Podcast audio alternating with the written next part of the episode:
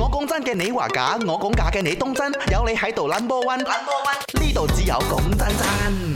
講真真，我真係冇乜 feel 喎。情人節啊嘛，係喎其實我哋兩個開呢個題做咩咧？係咯，我諗應住景咯應。應下節，咁啊係講你重唔重視情人節，因為畢竟咧好多人呢個 weekend 都會去慶祝啊，或者儀式下嘅，因為哦情人節咧十四號係星期二嚟噶嘛，哦咁係啊咯啲係咯 long 係 weekend 就過晒啦，咁啊你知啦，咁點樣咧就係呢一個 weekend 就係重要噶啦，哦，所以咧，如果你講爆咧，就唔係喺下個星期二啊，係係呢呢個個星期 weekend 六咯日咯，我覺得啦。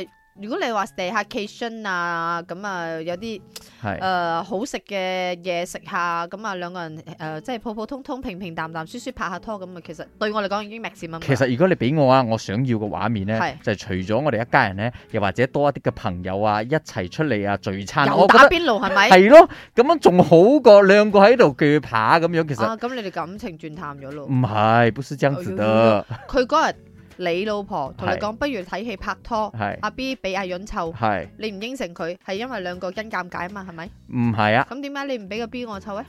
因為好難你覺湊下得哎我嘅，湊唔到咩？佢一喊嘅話嗰日我會攬佢，佢冧滋滋 啦，你有發覺冇？嗰日唔同啊嘛點。解咧？我叫佢比氣比 氣，去人哋屋企去比氣。所以阿明咧同我一樣，大概我哋如果你話 A 同埋 B 你係重視同埋唔重視，我哋兩個偏向唔重視情人節嘅。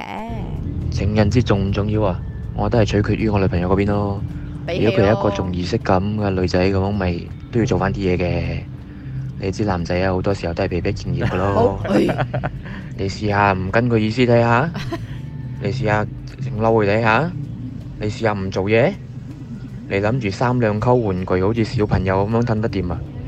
年廿九氹到你年初九都未必氹得掂 佢但啊！咁係對於我嚟講係呢，情人節重唔重要係好似中秋節食唔食食月餅啊係係，端午節食唔係食粽咁啫，好係平常啫。係啦，所以佢嘅睇法咧就係咁樣啦，但係嚇啊佢都真係係睇百另外一般半無奈嘅，咁如果佢做嘅話，唉，我都係為咗另外一半做嘅啫。咁其係實咯。你都係為咗另外一半，唔通情人節為咗你自己咩？冇可能噶嘛。有人啊 D M 我啊，Happy Wife Happy Life 啊，係咯，呢個係一個大道理嚟噶嘛。你嚇你未洞悉到呢個道理咩？佢所以日日都 happy 㗎。阿明嘅呢啲直佬浪漫咧，就攞錢搭 佢。 喂，最最最近冇，你諗雞仔女咁樣，我講真嘅，你話假；我講假嘅，你當真。有你喺度 number one，number one，呢度只有講真真。